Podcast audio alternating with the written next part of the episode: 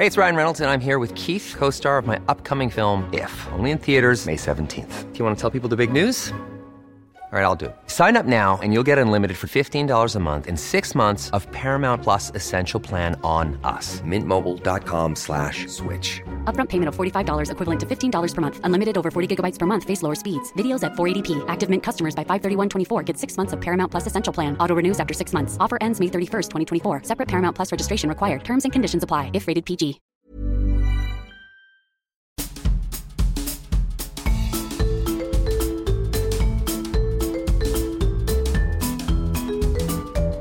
Vous écoutez le podcast de So Sweet Planet. Je suis Anne Greff et je vous propose des rencontres autour des thèmes des droits humains, de la culture et de l'environnement. Aujourd'hui, sur So Sweet Planet, je suis euh, très heureuse de consacrer un sujet à la maison des lanceurs d'alerte. J'ai en face de moi, puisque nous sommes enfin en présentiel, pour en parler, Juliette Alibert. Juliette, bonjour. Bonjour Anne. Bienvenue sur So Sweet Planet. Donc je vais te laisser te présenter si tu veux bien. Merci beaucoup pour l'invitation. Euh, je, je, suis ravie aujourd'hui de pouvoir euh, participer à ce, cette série de podcasts en présentant la Maison des lanceurs d'alerte. Donc je suis euh, Juliette Alibert, je suis avocate et je travaille au sein de la Maison des lanceurs d'alerte pour accompagner euh, les personnes qu'on appelle donc des lanceurs d'alerte et dont je vais pouvoir vous parler. Et vraiment, je, je, suis très heureuse parce que c'est une, une, association dans laquelle je travaille maintenant depuis deux ans, qui a énormément de sens et j'aimerais voilà, vous, vous présenter le travail qu'on accomplit au quotidien pour aider ces personnes qui sont souvent en grande difficulté, comme je vais pouvoir vous, vous l'expliquer. On va euh, peut-être dans un premier temps on peut parler, expliquer déjà, parce que tout le monde connaît cette appellation de lanceur d'alerte. La définition, elle est euh, forcément un peu floue. Quoi. J'imagine que même dans les gens qui vous sollicitent, qui ont besoin d'aide, euh, ils sont pas forcément, ils rentrent pas forcément dans les cases de ce qu'on appelle un lanceur d'alerte. Est-ce qu'il y a une définition officielle en fait déjà du lanceur d'alerte? Euh, Alors c'est une excellente question parce qu'effectivement, le terme lanceur d'alerte est un terme qui est devenu à la mode suite à différents cas emblématiques dont on pourra parler, l'affaire Snowden, l'affaire Assange euh, mais on peut penser aussi à Irène Frachon en France ou à d'autres oui. cas de lanceurs d'alerte et lanceuses d'alerte. Mais c'est vrai qu'à l'heure actuelle, il y a quand même une définition, euh, qui est le, la définition entre guillemets juridique, puisqu'il y a un cadre, un régime protecteur des personnes qui lancent des alertes en France, qui a été instauré par la loi Sapin 2 du 9 décembre 2016. Et euh, pour euh, expliquer rapidement ce qu'est un lanceur d'alerte, si on reprend cette définition, c'est donc une personne physique à l'heure actuelle, c'est pas une personne morale, ça peut pas être une organisation qui révèle ou signale euh, de bonne foi, c'est-à-dire euh, qu'elle avait des motifs raisonnables de croire que les informations qu'elle allait révéler étaient vraies. Mm -hmm. C'est un peu comme ça qu'on qu le comprend euh, juridiquement, que la jurisprudence l'interprète, et donc qui révèle de bonne foi, de manière désintéressée, donc sans qu'elle ait des raisons, des, une volonté de s'enrichir de cette alerte, des faits qui sont répréhensibles au regard de la loi, au regard d'un traité international, au regard d'un règlement ou qui sont euh, contraires à l'intérêt général. Euh, voilà. Et donc c'est une personne euh, qui a eu aussi personnellement connaissance de ces faits-là. Et c'est à partir du moment où elle remplit tous ces critères-là que juridiquement elle peut être protégée devant les, devant les tribunaux en tant que lanceur d'alerte. Et ça, de cette définition se décline tout un ensemble de garanties et de dispositions spécifiques juridiques qui protègent les lanceurs d'alerte. Oui, parce qu'en fait, ils ont besoin d'être protégés, ces lanceurs euh, d'alerte, puisque à partir du moment où ils vont divulguer une information euh, qui ne va pas plaire à tout le monde, on va dire, on peut le dire, à ce moment-là, ils se mettent en danger, en fait. Et ça peut avoir des répercussions sur euh, leur vie professionnelle, leur vie privée. Qu'est-ce qui risque ces lanceurs d'alerte à Tout à fait. C'est nous au sein, enfin, je vous expliquerai ça tout à l'heure, mais comme aujourd'hui, on a quand même deux années de vécu des lanceurs d'alerte et euh, des alertes qu'on reçoit, et c'est vrai que les lanceurs d'alerte sont des personnes particulièrement exposées parce que même si ils agissent dans l'intérêt général, et ça c'est vraiment dans l'intérêt de la, du bien commun, d'améliorer la société, d'empêcher de, des risques environnementaux importants, mmh. des risques pour la santé de chaque, tout un chacun. Oui. Euh, en fait, ils, ils, prennent les risques quand même de dénoncer des, des faits, et quand c'est dans le cadre du travail, par exemple, de s'exposer à des représailles importantes, du harcèlement, euh, des licenciements, on en a eu beaucoup, et notamment parce qu'en fait, au, à l'heure actuelle, juridiquement, ils sont obligés, euh, quand ce sont des lanceurs d'alerte dans le cadre du travail, de saisir dans un premier temps leur employeur, donc ça peut être un un, alors c'est pas que leur employeur directement, mais ça peut être un, supérieur hiérarchique direct ou indirect, ou alors un référent déontologue quand ça existe. Et quand ils n'ont pas de réponse dans un délai, dans un délai qui d'ailleurs n'est pas précisé, ils peuvent ensuite s'en remettre à des autorités judiciaires, à des autorités administratives compétentes, à la CNIL si c'est en matière de données personnelles par exemple, mhm. et enfin révéler au public. Donc il y a toute une série de paliers à respecter, et, on voit bien que je, je dirais que à la fois ils sont victimes de représailles, et en plus de toute façon, du fait de ces paliers à respecter quand c'est dans le cadre du travail, c'est particulièrement, euh, enfin ça dissuade énormément les, personnes de, faire les choses, et puis ils s'exposent évidemment à des risques puisqu'ils sont, même s'il y a une obligation de préserver leur identité, une confidentialité qui est prévue par la loi, euh, effectivement, on imagine bien qu'une fois qu'on a dénoncé des pratiques de corruption au sein de son entreprise auprès euh, de son supérieur, la vie est rude et la conservation de son emploi est un parcours du combattant. Donc effectivement, je pense qu'ils sont particulièrement exposés. Enfin, on, le voit. Oui, ils deviennent indésirables. Exactement. Et ce qui est intéressant, c'est de voir que dans l'opinion publique, il y a un soutien des lanceurs d'alerte. C'est quand même une thématique forte. On en parle assez régulièrement. Euh, il y a des nouveaux scandales, de leaks euh, régulièrement, où il y a des révélations. Et il y a ce soutien de l'opinion publique. Mais c'est vrai que quand on voit le lanceur d'alerte du quotidien, qui peut être euh, ton voisin qui est, qui est au sein de sa commune et qui dénonce des pratiques de corruption faites au sein d'une mairie, ou cette, cette personne qui travaille au sein d'un laboratoire euh, pharmaceutique et qui dénonce des problèmes dans les dispositifs de sécurisation euh, de, enfin, je sais pas, de l'expérimentation des, des, produits, par exemple. En fait, on se rend bien compte que euh, en interne, la réalité est bien plus complexe que ça. Alors même ils le disent tous, ils font ça dans l'intérêt de leur entreprise pour qu'elle aussi ait des pratiques euh, les plus éthiques possibles, pour respecter la déontologie, parce que si des fois ils ont une obligation de signalement quand c'est des agents euh, fonctionnaires, euh, alors il n'y a pas de, il a pas aujourd'hui de cette obligation, elle n'est pas sanctionnée dans le cas où un fonctionnaire qui verrait des pratiques irrégulières ne les ne les signalerait pas, mais ils ont quand même cette obligation. On est quand même dans un système de, un état de droit, et le fait de, de participer à cette construction éthique, à garantir que les lois soient respectées, les règlements soient respectés, c'est aussi dans l'intérêt de leurs entreprises pour qu'elles soient plus vertueuses et qu'elles aient des, pratiques euh, euh, d'autant plus, euh, plus saines sur le long terme. Donc, et ça, ça c'est difficile à faire comprendre aux employeurs. Dit comme ça, on se demande pourquoi il y a des problèmes en fait, parce que à partir du moment où on parle de pratiques vertueuses, d'intérêt pour l'entreprise, tout le monde devrait être d'accord. Et non, tout le monde n'est pas d'accord. Donc. Effectivement, euh, c'est très paradoxal. Et en fait, ce qui est, est d'autant plus euh, compliqué, c'est de se dire que en plus, comme il y a par exemple ce, premier palier, c'est-à-dire cette obligation de signaler d'abord en interne au sein de son entreprise auprès de son supérieur, bah, de toute façon, euh, dans la logique des choses, on pourrait se dire que une fois que c'est traité en interne, eh bah, tant mieux, les choses sont bien, il n'y a pas de révélation au public, et puis euh, il y, a, un traitement du signalement, de l'alerte, et euh, il y a une régularisation, tout rentre dans le, droit chemin. Sauf qu'en fait, je pense qu'effectivement, le, le lanceur d'alerte, dans son ADN, la, la, façon dont il est capable de, du coup de s'opposer entre guillemets à des pratiques euh, à des pratiques euh, irrégulières euh, ça fait peur en fait aux, entreprises en interne. Et effectivement la hiérarchie préfère se séparer de ces personnes qui peuvent leur causer des ennuis parce que derrière c'est l'image de l'entreprise. Et puis je pense que voilà on n'assume pas en fait le, le, rôle crucial qui est joué par ces vigiles de la démocratie ces vigiles éthiques que sont les lanceurs d'alerte euh, donc c'est très effectivement c'est compliqué. Donc où en est la protection des lanceurs d'alerte aujourd'hui? Est-ce qu'on peut dire qu'ils sont bien protégés? Depuis puisqu'il y a eu une loi quand même C'était un pas à l'époque. En, en, France en fait euh, avant cette loi Sapin 2 qui fixe un régime général pour l'ensemble des lanceurs d'alerte euh, tout, tout, secteur confondu, il y a eu plusieurs dispositifs sectoriels dans des dans des domaines bien spécifiques. Et depuis la loi la loi donc Sapin 2, on a un régime protecteur pour euh, les personnes qui lancent l'alerte dans le cadre du travail, hors du cadre du travail, et qui ne dissocient pas en fonction des secteurs, même si quand même, faut le dire, euh, il y a quand même des secrets qui sont exclus du cadre de l'alerte. C'est-à-dire quand on veut lancer une alerte euh, qui porte sur le secret médical, sur le secret des relations entre l'avocat et son client, ou sur le secret défense, on ne peut pas être protégé par le régime euh, de la loi Sapin 2. Donc ça exclut quand même de, de fait certains secteurs. Et donc euh, cette, euh, ce régime étant quand même un des régimes, enfin dans le monde, on, voit qu'il y a très peu de pays aujourd'hui qui ont un régime comme le nôtre. Donc on, peut, on peut se dire qu'effectivement c'est une avancée importante. par contre, est-ce que les lanceurs d'alerte sont bien protégés? Alors je dirais que selon nous, Maison des lanceurs d'alerte, c'est c'est insuffisant. Euh, du fait que, par exemple, il y a ces paliers dont je parlais tout à l'heure, où on est obligé de saisir d'abord en interne, enfin, c'est particulièrement dissuasif.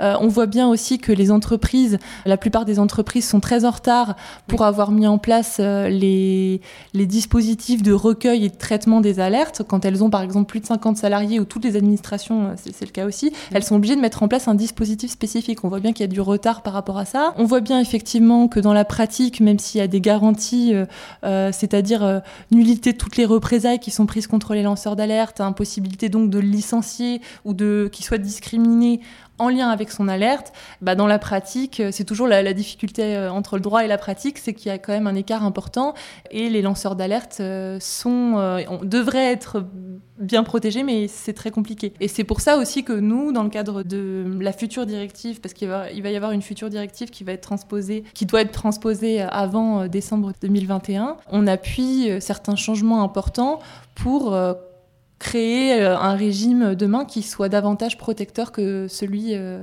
actuellement euh, déployé par la loi, la loi Sapin 2. Alors, qu'est-ce que la Maison des lanceurs d'alerte? Donc là, les Maisons des lanceurs d'alerte est une, une association qui a été créée, donc association loi 1901, qui a été créée à la fin 2018 à l'initiative de 17 organisations, syndicats, mais aujourd'hui qui a un conseil d'administration composé même de personnes, de certaines personnes physiques, par exemple Antoine Deltour, le lanceur d'alerte des LuxLeaks, ou encore euh, Laurent Mauduit, qui est un des cofondateurs euh, de Mediapart.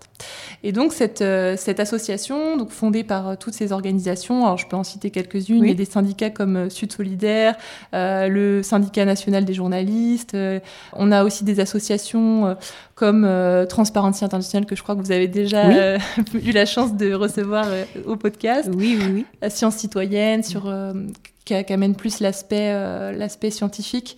Euh, voilà, donc on, est composé par cet ensemble d'organisations et euh, l'idée de la maison des lanceurs d'alerte, ça a été de créer une structure dédiée à l'accompagnement des lanceurs d'alerte. Donc sur l'accompagnement des lanceurs d'alerte, on les accompagne de différentes manières sur un, aspect très juridique, les conseiller, produire des notes qu'ils peuvent ensuite euh, faire valoir devant les juridictions, saisir des autorités compétentes pour que les alertes soient effectivement traitées. C'est ce qu'on a pu faire en saisissant par exemple la CNIL. Euh, là, on va saisir euh, par exemple le parquet national financier ou l'agence française anticorruption. Donc on saisit directement aussi certaines autorités pour appuyer certaines alertes. Et on mène tout un travail d'instruction des dossiers avec une plateforme chiffrée pour recueillir des éléments écrits des pièces, les analyser, les traiter et conseiller du mieux possible les lanceurs d'alerte pour qu'ils soient protégés en fonction de leurs besoins et de leurs problématiques. Donc ça, c'est vraiment l'aspect juridique. Et après, sur l'accompagnement, on fait aussi un accompagnement social psychologique, un accompagnement moral. On a mis en place des journées dédiées à l'accueil des lanceurs d'alerte. Il y a un groupe de parole collectif aussi pour les lanceurs d'alerte qui est très intéressant. Euh, et puis, on aide aussi les lanceurs d'alerte financièrement. Enfin, alors ça, c'est en développement, mais on veut mettre en place des aides ponctuelles d'urgence pour les aider lorsqu'ils sont dans des situations particulièrement précaires. Et enfin, en matière d'aide, je dirais qu'il y a une dernière aide qui existe, c'est euh, ce qu'on appelle l'aide médiatique. C'est-à-dire qu'on peut aider les lanceurs d'alerte dans certains cas à euh, diffuser les alertes auprès de médias, euh, soit en faisant des communiqués directement euh, en notre nom, au nom de la Maison des lanceurs d'alerte, ou encore en les accompagnant, les mettant en lien avec des journalistes d'investigation spécialisés dans les domaines dans lesquels ils souhaitent porter l'alerte. Ça, c'est vraiment sur le volet accompagnement. D'accord. Et puis la Maison des lanceurs d'alerte, donc accompagne les lanceurs d'alerte, mais elle fait aussi des elle mène aussi des activités de plaidoyer pour faire changer la loi pour que le régime soit davantage protecteur, notamment dans le cadre de la future directive. Et enfin, euh, on, tend à former euh, la société civile à diffuser une culture de l'alerte, même auprès des citoyens, auprès des entreprises, pour que justement euh, on prenne conscience de la nécessité aujourd'hui de protéger les lanceurs d'alerte. Parce que dans une société idéale, en fait, il ne devrait pas y avoir de lanceurs d'alerte. Oui, on est bien d'accord. Voilà. Mais on n'est pas dans une société idéale. En tout cas, c'est voilà, vous travaillez à ce que ça s'améliore. C'est ça qui est important. Comme pas mal des gens que je reçois euh, sur SoSuite Planète qui sont euh, qui essaient de faire bouger les lignes, bouger les lois, bouger les consciences, faire que les comportements soit plus euh, vertueux. Et c'est souvent euh, pour l'intérêt général, en fait. Hein. Et puis, je crois que vous faites de la formation aussi, non Un peu? Oui, c'est ça. C'est vraiment c'est le dernier volet qu'on va développer. Bon, pour l'instant, c'est vraiment à l'ébauche parce qu'en plus, il y a eu la période de Covid, de pandémie, donc ça a mm. un peu freiné. Et puis, on est une organisation toute récente. On, on a reçu, enfin, on n'était pas forcément euh, conscient de ça au départ, mais on a reçu, là, on est à de 300, 300 personnes qui nous ont sollicité, plus de 150 alertes qui sont avérées, parce qu'en fait, il y a un, travail de recueil des informations. On est vraiment dans l'instruction minutieuse de tous les éléments, du discours de la personne. on a un entretien téléphonique avec elle sur un canal sécurisé. ensuite, on, voilà, enfin, au sein de la permanence, on, va analyser chacune des pièces, confronter son discours avec les éléments qu'il nous a envoyés. L'idée, c'est aussi euh, qu'on peut pas, tout, le monde, tout un chacun peut pas, enfin, n'est pas lanceur d'alerte. Donc nous, on a aussi ce travail de faire un peu une instruction et vérifier la recevabilité des alertes et du coup le statut euh, que, auquel la, personne peut prétendre ou pas, quoi.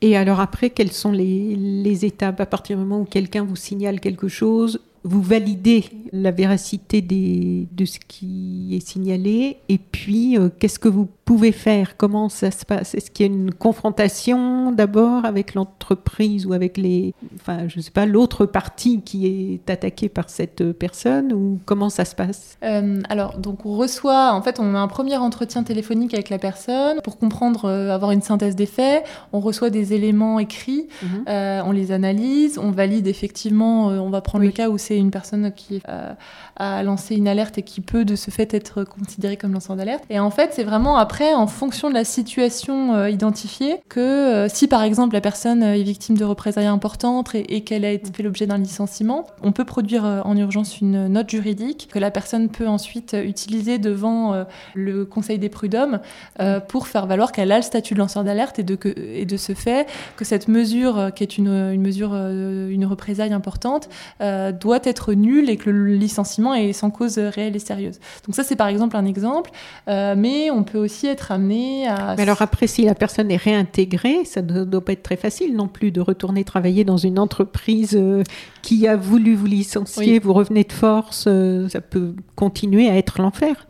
Bah alors ça, ça dépend des lanceurs d'alerte. Euh, en fait, je pense que symboliquement, c'est quand même important pour eux de se voir reconnaître euh, oui. Euh, le, fait qu'ils étaient dans leur bon droit et qu'ils n'ont pas, ils ont pas fait ça à des fins de nuire à leur entreprise et qu'au contraire, ils devaient être protégés et leur parole être d'autant plus écoutée que elle allait dans l'intérêt général. Donc je pense que ça, c'est important pour eux. On voit bien que c'est fort, quoi. Ils ont, ils ont ce, sentiment d'injustice profonde et ils ont vraiment besoin de cette reconnaissance. Par contre, euh, c'est vrai que il y en a beaucoup qui abandonnent et qui veulent pas être réintégrés, ou alors qui vont demander à être réintégrés, euh, puis ensuite c'est pour partir euh, la tête haute, et puis peut-être, enfin, ça dépend vraiment des cas. Il y a aussi des personnes qui veulent simplement être dédommagées, obtenir réparation. Donc nous, je dirais qu'on agit vraiment pour aider le lanceur d'alerte victime de représailles, pour que l'alerte soit traitée en saisissant des autorités, en le mettant en lien avec des journalistes, en le mettant en lien avec d'autres associations. Des fois, on travaille en lien avec d'autres associations pour traiter l'alerte, vérifier la scientificité, par exemple, si on si n'y arrive pas, ou l'aider à, euh, par exemple, en, matière d'ondes électromagnétiques, on a eu pas mal d'alertes, mais en tant que maison des lanceurs d'alerte, c'était difficile d'avoir un avis parce qu'on n'était pas, pas, pas spécialisé, voilà, c'est ça. Donc on, fait, on, on fait appel à d'autres organisations. Donc en fait, c'est vraiment en fonction de la situation qu'on déploie euh, plusieurs. Euh, enfin toute une panel d'outils. Euh, c'est vraiment, euh, vraiment en fonction des besoins de la personne, quoi. Et sur le nombre de cas euh, que tu as cités là, combien ont avancé, se sont conclus, de quelle façon? Il peut y avoir des urgences aussi, j'imagine. Oui, tout à fait. Il y a effectivement sur le nombre de cas qu'on a reçus, donc on a reçu 300 demandes, on en a validé 150. Euh, le, la phase de validation est longue hein, parce qu'on instruit et alors après on essaye de, on, traite les dossiers en fonction des urgences. Euh, effectivement, quand on est sur, euh, je sais pas, une alerte qui met en cause des, des mineurs dans un centre d'accueil, effectivement là on est quand même sur l'intérêt supérieur de l'enfant, sur presque du, enfin traitement inhumain et dégradant envers une personne. Enfin c'est quand même des enjeux importants donc on va, on va euh, sans doute la traiter en, priorité. Mais je dirais qu'il y a peut-être... Euh, en fait, il y a peut-être une trentaine de dossiers qui ont été vraiment clos, mais c'est tout à fait, et ça nous est déjà arrivé, de les réouvrir. C'est-à-dire qu'en fait, la personne, on est persuadé que tout va bien, euh, elle, a été, elle a été réintégrée finalement, et puis les, les, choses semblent être s'être apaisées.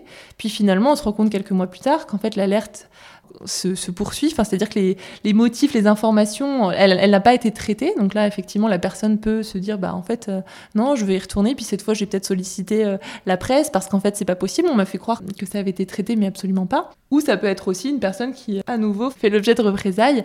Et là, effectivement, euh, bah on se met à réouvrir le dossier et à se dire, bon bah tiens, on a, on a utilisé telle voie, on, on lui a conseillé de se faire appuyer par des syndicats, on a saisi le défenseur des droits pour qu'il intervienne sur son dossier. Et là, ça va trop loin et, euh, et du coup, intervenir euh, devant une autre juridiction. Enfin, voilà, on peut reprendre les éléments. Et quand les, les risques concernent, euh, je pense à un précédent podcast que j'avais fait avec Foodwatch, mm. qui eux lancent des alertes. Il y a eu pas mal d'affaires qui en fait menaçaient la santé du grand public, de, de, tous les citoyens. Vous agissez avec d'autres associations, d'autres ONG. Comment vous faites pour, pouvoir alerter au plus vite et protéger au plus vite? Alors oui, euh, comme on est quand même une association donc euh, composée de plusieurs associations, on peut saisir ensemble les autorités. C'est ce qu'on va faire là par exemple avec Transparency International sur un cas de corruption. On va saisir ensemble euh, le, procureur de la République, le parquet national financier pour être plus précis. donc on peut agir comme ça de concert avec des organisations. Euh, mais c'est vrai qu'on a, on, crée aussi des réseaux, par exemple, on peut former, aider des associations à lancer les alertes ou même à ce que leur, leur lanceur d'alerte soit protégé par, par notre euh, association. Donc on a mis un partenariat, par exemple, avec la BUS, qui est euh, une association qui aide les lanceurs d'alerte dans le domaine de l'art. Euh, donc euh, eux-mêmes euh, sont, peuvent être amenés à nous renvoyer des lanceurs d'alerte lorsqu'il y a ce type de difficulté-là. Et puis, on réfléchit aussi à ce que la personne morale, c'est-à-dire les, bah, des associations comme nous-mêmes, puissent, entre guillemets, bénéficier d'un statut protecteur dans le cadre de la future directive et être facilitateur des alertes. Et en fait, que ce soit les personnes morales qui prennent les coups, entre guillemets, pour que derrière, en fait, le lanceur d'alerte, personne physique, soit protégé. C'est pour ça que au sein de la maison des lanceurs d'alerte, initialement, on était vraiment sur protéger le lanceur d'alerte et aujourd'hui, on déploie aussi euh, ce nouveau euh, champ d'intervention où nous-mêmes, en fait, on agit presque en tant que lanceur d'alerte en saisissant, par exemple là récemment on a saisi la CNIL sur un dossier en, leur disant bah voilà nous il nous semble que sur ce dossier il y a eu un risque de violation grave euh, à des données à caractère personnel, mhm. on vous demande de, mener un travail d'investigation. Et du coup en fait on se fait ce relais, on, devient ce relais de l'alerte en tant qu'association. Et, Donc, et euh, vous avez une crédibilité que si le lanceur d'alerte euh, lui-même va aller voir, vous vous avez déjà fait le travail de vérification, le, le cas que vous apportez est déjà validé, son sérieux est validé. Donc j'imagine que ça doit pouvoir aider aussi à... C'est ça, ça c'est vrai qu'on jouit du coup d'une forme de reconnaissance auprès des autorités qui mm. permet de d'être pris peut-être plus rapidement au sérieux que si c'était une simple personne physique, malheureusement. Mais oui, effectivement, je pense que c'est peut-être aussi euh, un des un des atouts, entre guillemets, que les personnes euh, passent par euh, notre association parce que ça peut vraiment les aider euh, à être protégées, mais aussi à, ce que leur alerte soit traitée en identifiant les autorités compétentes pour le faire. Et, voilà, je pense aussi qu'on a, on est en train de, de, réfléchir à mettre en place la même chose avec le réseau Sortir du nucléaire pour que leurs lanceurs d'alerte puissent aussi bénéficier de nos conseils. Et à propos de Julian Assange, donc euh, j'ai vu en préparant cette interview que l'avocate et ancienne magistrate Eva Joly euh, avait publié une tribune le 20 janvier dernier dans le journal Le Monde. Euh, et je trouve que, sans, sans, forcément parler de Julian Assange en particulier, mais je trouve que ce qu'elle a écrit, je vais en citer un, petit passage, est assez... enfin, ça révèle beaucoup de choses, il me semble. Donc le titre, c'était Julian Assange se meurt en prison pour avoir rendu public ses crimes de guerre. Elle y écrivait entre autres, c'était en 2010, en collaboration avec un site dénommé Wikileaks, fondé par Julian Assange, les journaux parmi les plus prestigieux d'Europe et du monde publiaient une longue série de révélations sur les guerres alors menées en Afghanistan et en Irak par les États-Unis et leurs alliés. La notion de transparence fut abondamment débattue dans ces journaux et dans toute la société mais la gravité des informations contenues dans ces documents rendait leur discussion dans un cadre ouvert et démocratique plus que nécessaire. Ces documents transmis par Wikileaks à la presse révélaient l'usage de la torture, des dizaines de milliers de morts parmi les civils, tout ce qui a fait de cette zone du monde le nid d'un terrorisme dont nous payons si chèrement le prix aujourd'hui. Et plus loin, elle écrit, et là je trouve que ça met bien en perspective l'ensemble, quoi que l'on pense de la personnalité d'Assange, ou des erreurs que Wikileaks a pu commettre, la démocratie est face à elle-même. Est-elle encore capable de débattre collectivement de certains sujets, de défendre la liberté d'informer et ses lanceurs d'alerte? Est-elle capable de protéger les droits humains en général et les droits d'un homme en particulier? Alors là, c'est un cas vraiment complexe, évidemment, mais effectivement, je trouve que souvent, on voit que c'est quand même la, la question, enfin les questions en fait, que ça pose. Donc peut-être que tu peux nous en parler un peu. Oui, alors bah, déjà, c'est vrai que enfin, nous, euh, je pense que la Maison des lanceurs d'alerte, je ne vais pas parler dans le nom, au nom de tout le monde, mais rejoindrait tout à fait cette tribune d'Eva Jolie. Et effectivement, euh, ces mots sont, sont forts et, expriment bien euh, la réalité à laquelle, en, en, tant qu'État démocratique, on peut être confronté quand on est sur la question de protéger des, des, personnes qui effectivement divulguent des informations, mais euh, d'une telle gravité qu'il est nécessaire en fait que ces informations, euh, que les citoyens et que les, contre-pouvoirs qui puissent exister euh, s'en saisissent pour effectivement avoir un regard, que la démocratie a un regard sur elle-même et puisse du coup continuer à être démocratique et être la plus vertueuse possible. Alors là, je crois que sur le cas de Julian Assange, qui est ce, qui, euh, ce qui est dénoncé notamment par euh, les autorités américaines, c'est effectivement le fait que, en révélant certaines sources des services militaires, par exemple, il les a mis en danger. Euh, donc euh, effectivement, c'est vrai qu'il y a tout un débat autour de Julian Assange qui a eu une, une approche différente, c'est pour ça qu'on appelle ça du leaks, une approche différente de l'approche d'Edward Snowden par exemple, c'est qu'effectivement l'idée c'est un peu euh, toute la transparence, rien que la transparence, donc c'est sortir en bloc des informations. Et puis effectivement, il y a certaines informations qui peuvent du coup identifier des personnes, alors que c'est vrai que Edward Snowden avait une approche où il avait calculé, avant de révéler chaque information, la proportion, la proportionnalité entre euh, l'intérêt que ce soit divulgué euh, au regard de l'intérêt général et en même temps euh, la préservation, les conséquences ou la préservation de la vie privée des personnes en fait. Parce que je sais pas, on peut imaginer que la, révélation de euh, certains, certaines composantes de leur vie privée, euh, mm. je sais pas, leur, euh, même leur, leur, orientation sexuelle, ça puisse les mettre en danger dans certains pays.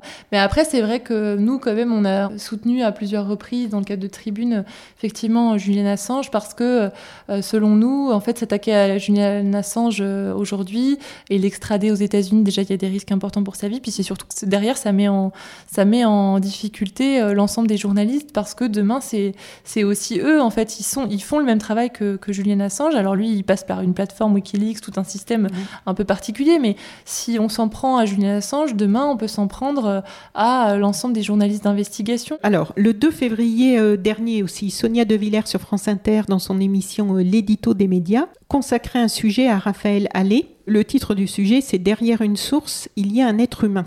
Alors, elle raconte, en fait, en parlant de Raphaël Allais, qu'il a remis à Édouard Perrin de l'émission Cache Investigation hmm. des documents accablants, pièce maîtresse d'une enquête internationale sur l'évasion fiscale, les LuxLeaks. Elle précise qu'il avait pris des précautions pour ne pas être identifié en tant que source et ensuite, elle dit que son employeur, donc je cite Sonia De Villers, n'a aucun mal à identifier Raphaël Allais et qu'une juge de Metz autorise l'employeur à faire saisir le matériel informatique du lanceur d'alerte, y compris sa correspondance avec le journaliste. Incroyable, je cite toujours Sonia De Villers, incroyable, la magistrate reconnaîtra ensuite son énorme erreur devant les caméras de France 2. Trop tard, les gendarmes s'empressent d'aider les dirigeants de Price venus intimider Raphaël Allais et sa femme. Brutalisé, menacé, les avocats de Price lui réclament 10 millions hmm. d'euros de dommages. Ce modeste père de famille signe un accord de confidentialité et se terre dans un silence isolé. Et dans la conclusion, Sonia De Villers dit Raphaël Allais est néanmoins condamné, hmm. lui, la source que la justice aurait dû protéger. Donc qu'est-ce qui se joue dans une affaire comme celle-ci? Je crois que vous l'avez suivi euh, de près. C'est une décision de justice et pour nous citoyens, ça semble une décision euh, injuste. Oui, tout à fait. En fait, euh, comme y a, on est sur la révélation du secret, du secret, puisque c'est le secret qui est conservé au sein des entreprises et qu'on a des lanceurs d'alerte. Alors là, c'était Monsieur Raphaël Allais, mais en fait, il, il, travaillait dans la même entreprise que Antoine, Antoine Deltour, qui est un des administrateurs de la maison des lanceurs d'alerte, donc euh, PwC, cette entreprise-là qui faisait de l'optimisation fiscale et qui a permis de l'évasion fiscale à, de, je crois que c'est plus de 350 groupes euh, qui ont, euh, qu'on fait de l'évasion fiscale sous le couvert d'une soi-disant optimisation légale. Mhm. En, fait, Antoine Deltour avait dénoncé ça et il se trouve qu'on a eu un deuxième lanceur d'alerte dans ce cas-là, Monsieur Allais, qui a participé à révéler ces informations, du coup, à Monsieur Perrin. et on voit bien qu'aujourd'hui, en fait, il il a été, euh, enfin, son, nom a été révélé. On a forcé le journaliste à révéler ses sources. Euh, donc c'est quand même une affaire très inquiétante sur l'état de l'état de la démocratie, ce que ça dit aussi du statut de journaliste, où finalement on peut contraindre les journalistes, euh, chiens de garde quand même de la démocratie, selon la Cour européenne des droits de l'homme, à, sous la menace ou sous la contrainte, en tout cas la menace, c'est peut-être un peu aller loin que de dire ça, mais en tout cas avec des, des mécanismes juridiques forts, à révéler des sources. Et derrière, c'est des personnes qui sont victimes de représailles. Et c'est vrai que nous, ce cas-là était intéressant parce qu'en fait, il a saisi le, juge au niveau européen, donc la Cour européenne des droits de l'homme, pour être protégé suite à cet arrêt de la Cour d'appel, le condamnant.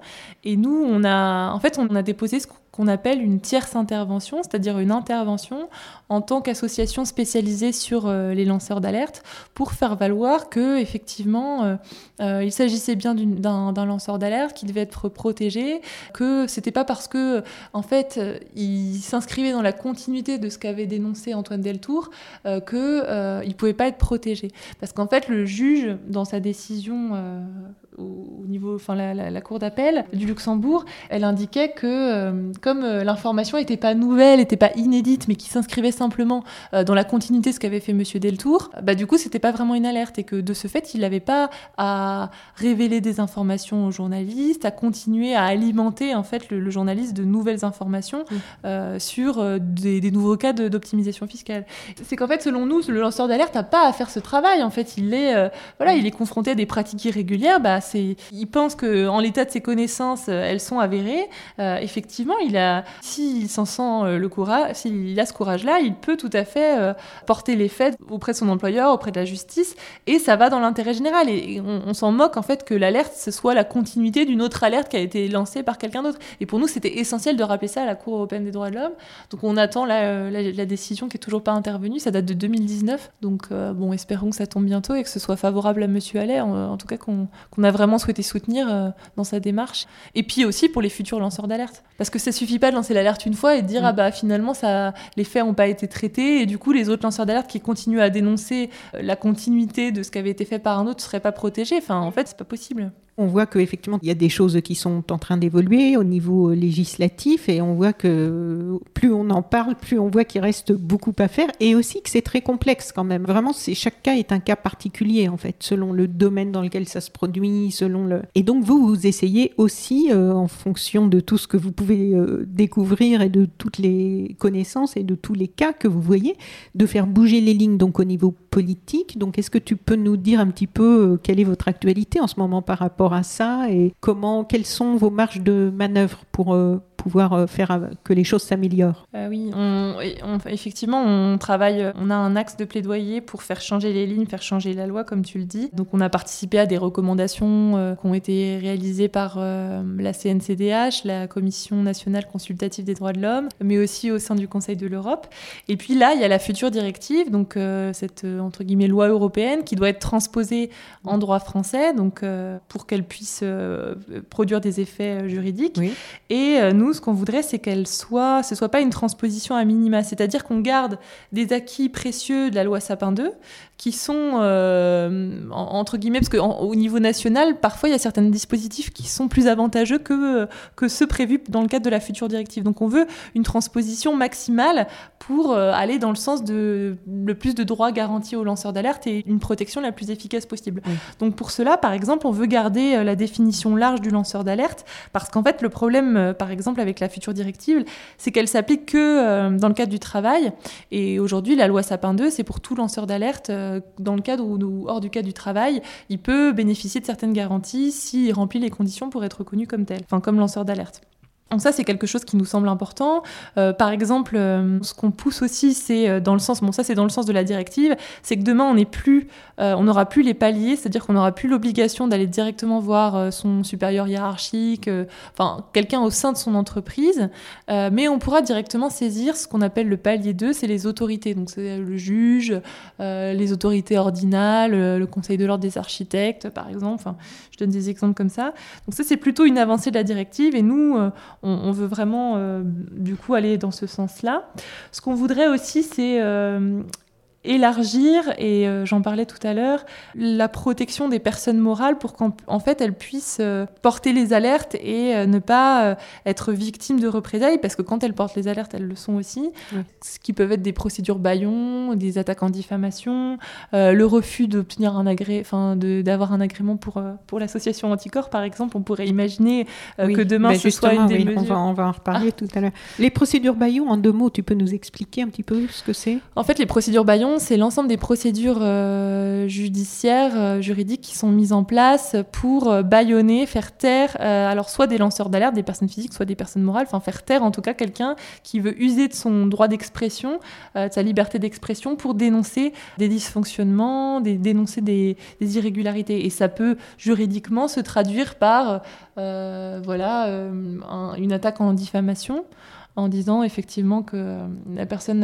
n'avait euh, pas d'intérêt, enfin que les éléments sont faux ou que, enfin c'est en fait euh, construire tout un arsenal juridique pour faire taire, bâillonner et empêcher en fait la libération de la parole, la dénonciation de pratiques irrégulières. Et en fait, ce qui est intéressant, c'est qu'il y a des entreprises qui pour eux, c'est un coût, en fait. C'est internalisé dans leur coût d'entreprise. C'est-à-dire que euh, ça, coûte, ça coûte moins cher de payer des avocats pour euh, euh, diligenter ces procédures dilatoires quand on sait qu'en face, c'est une personne partie faible, entre guillemets, une association qui a très peu de moyens, ou une personne physique qui craint pour des attentes à, son intégrité. Et du coup, même si elles perdent in fine, par exemple des grosses entreprises qui peuvent avoir l'habitude de ces pratiques-là, bah en fait, effectivement, dans le rapport coût-avantage, bah, elles ont tout intérêt à faire ça parce que c'est éviter plusieurs articles dans la presse et éviter euh, du coup une diffusion de ces informations-là qui, euh, contreviennent à leur image. Oui, c'est ça. Donc euh, voilà, c'est ça les, procédures.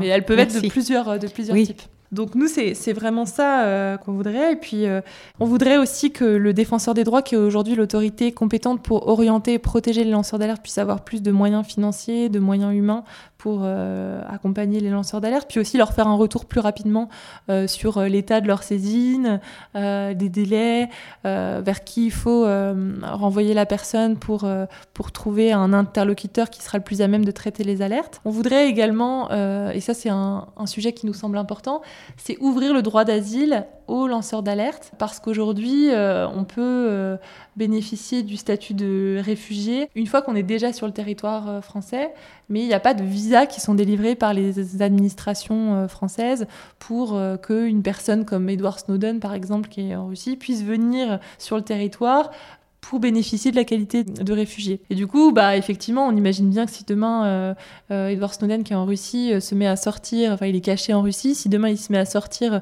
et qu'il doit attendre d'être sur le territoire français pour demander l'asile, il est même pas sûr de l'avoir. Bon, enfin, voilà, ce serait, en tout cas, ce serait instruit. Mais, mais du coup, nous, ce qu'on voudrait, c'est qu'il y ait vraiment cette, capacité à se saisir de statut et puis même depuis l'extérieur, pour être protégé, que les organisations, les autorités consulaires puissent délivrer des visas et ça permettrait euh, du coup de protéger d'autant plus des lanceurs d'alerte euh, exposés à des représailles graves dans d'autres pays. Voilà, on voudrait par exemple aussi faire un fonds de soutien euh, aux lanceurs d'alerte. En tout cas, on, veut vraiment insister pour que les lanceurs d'alerte soient mieux protégés et, garantir que cette transposition de la directive soit la plus favorable possible. Alors, il y a aussi des journées des lanceurs d'alerte. Oui, on a organisé certaines journées en, dédié aux lanceurs d'alerte. Ça se fait en, confidentialité parce que bon, c'est quand même des personnes qui sont exposées euh, au regard de ce qu'elles ont révélé ou euh, signalé. Euh, et en fait, on les accueille dans le cadre de ces journées et il y a un échange avec des psychologues spécialisés qui font un accompagnement collectif, un accompagnement de groupe. et il y a aussi cette, cette rencontre entre les lanceurs d'alerte. Et donc moi, j'ai été chargée d'organiser ces journées et ça a été un moment d'une richesse euh, impressionnante parce qu'en fait, euh, ils se retrouvent entre pairs, ils échangent entre eux. Il y a eu des moments d'émotion importants parce qu'ils se sentent isolés, euh, seuls. Et là, le fait de se rencontrer et de voir qu'ils partageaient en fait ce, parcours du combattant où tout est fait pour les faire taire, pour les bâillonner ou pour euh, leur nuire. Enfin, se, se, rencontrer entre eux et dans cet esprit de solidarité, ça a vraiment été un moment important en fait euh, de participer et d'observer ça. Et puis surtout, ça a été fort parce que euh, en fait, ils reconnaissaient beaucoup le travail qu'on faisait à la maison des lanceurs d'alerte, le soutien qu'on avait pu leur donner et l'accompagnement. Et en fait, ils étaient tous volontaires pour devenir bénévoles, nous aider, euh, faire des levées, de fonds pour qu'on ait plus de moyens pour accompagner les lanceurs d'alerte. Donc c'était vraiment un moment touchant et je pense qu'on en, on en fera d'autres et on sent que c'est essentiel euh, qu'ils soient mis en enfin qu'ils puissent communiquer entre eux et, avoir ces temps, ces temps entre, entre pairs. Quoi. Et c'est très divers, les profils des lanceurs d'alerte Est-ce qu'il y a tous les âges, euh, tous les genres, tous les... Oui, c'est très divers. Et ça, c'est intéressant aussi, c'est qu'en fait, c'est très mixte. Dans ces journées-là, on avait à la fois des hommes, des femmes, des lanceurs d'alerte cadres, des lanceurs d'alerte euh, ouvriers. Alors, il y a quand même un peu plus de cadres euh, sont plus représentés. Mais ça, c'est intéressant, c'est de voir que par-delà, en fait, des secteurs très différents, ça va du lanceur d'alerte euh, en droit bancaire, euh, dans quelque chose de très spécialisé, à celui qui, euh, au contraire, est dans quelque chose, dans la maltraitance, dans le médico-social de personnes accueillies en EHPAD. Bah, en fait, ils ont créé des connexions et, et ils avaient l'impression de partager un vécu euh, qui faisait qu'en fait, il n'y avait plus aucune barrière de euh, milieu social, de euh, secteur d'activité, de catégorie socio-professionnelle. Et c'était vraiment très fort de, voir ça. Il y a quand même des cas qui s'en sortent. Hein. Ça, c'est vrai que j'en ai peut-être pas trop parlé, mais il y a quand même pas mal de lanceurs d'alerte qui sont soutenus quand même certains par leur hiérarchie et pour qui les choses se passent bien ou qui sont pas victimes de représailles. Ça, je pense que c'est important quand même de le dire. Mm. Tout le monde ne finit pas licencié et placardisé, mais bon, globalement, euh, euh, ils prennent quand même beaucoup de risques et la situation est, complexe. Donc c'est vrai que quand ils se retrouvent entre eux, c'est un moment d'aide. De, d'aide. et même si nous, on a des bénévoles psychologues qui les accompagnent, je pense que rien de tel que euh, des personnes qui se comprennent et qui vivent les mêmes choses. Quoi. Et c'est autant Paris que province? Euh, les, signalements Oui, alors on a fait une petite carte euh, sur nos statistiques pour essayer d'identifier d'où viennent les alertes. Elles sont, il y en a un peu plus à Paris, mais bon, en même temps, il y a plus de population à Paris. Mais sinon, non, elles viennent de partout. On a même des alertes euh, donc de France Métropole, mais d'Om-Tom aussi. Et on a des alertes qui viennent d'autres pays, notamment de fonctionnaires, par exemple, qui travaillent dans des organisations internationales. Donc on peut avoir des alertes de l'étranger. Et puis on a eu quelques alertes euh, de lanceurs d'alerte en Afrique. Et là, on les a redirigés vers une, autre association dont je peux parler aussi, qui est dédiée à ça, qui est la PLAF, la plateforme des lanceurs d'alerte en Afrique, et qui euh, travaille spécifiquement sur les cas de lanceurs d'alerte euh, en Afrique. Et qui sont où? Qui sont sur Paris également. Ah oui. Et il n'y en a pas sur le continent africain? Si, si, si ils, ont, ils ont deux antennes. Alors, je ne saurais pas exactement où, mais je crois qu'ils ont deux antennes et euh, ils font un travail remarquable aussi pour, laisser, pour aider les lanceurs d'alerte euh, en Afrique.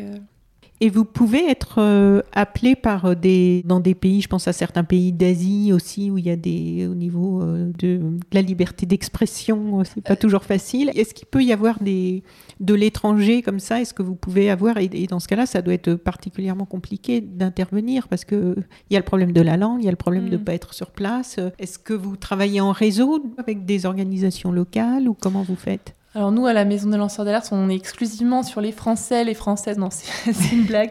Non, non, pas du tout. Donc on ne demande pas, effectivement, euh, il n'y a pas de critère de nationalité, même si, comme on applique un cadre juridique qui est français, bah, effectivement, il ne s'applique pas à tous.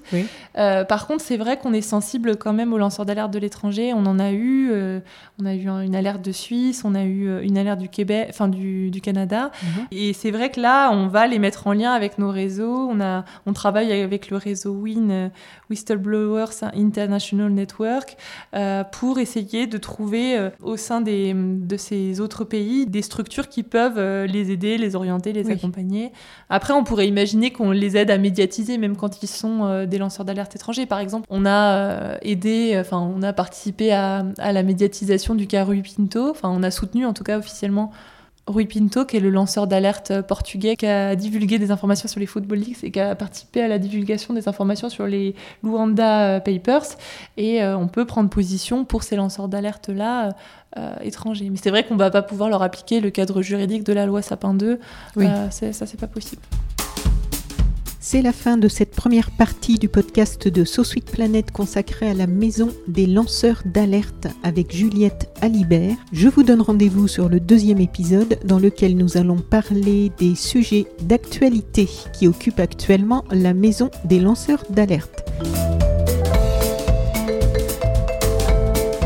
Chères auditrices, chers auditeurs, si vous avez apprécié ce podcast de So Planet, N'oubliez pas de lui mettre un avis favorable sur votre application de podcast, par exemple 5 étoiles sur Apple Podcast, et de rédiger un avis sympathique. Cela me fera plaisir. Pour plus d'informations sur les droits humains, l'environnement et la culture, vous pouvez suivre la page So Planet sur Facebook. Enfin, n'oubliez pas de vous abonner gratuitement, soit à la newsletter sur le site sosweetplanet.com soit au podcast sur votre application de podcast pour être informé des prochains podcasts de Sous Suite Planète mis en ligne. À bientôt!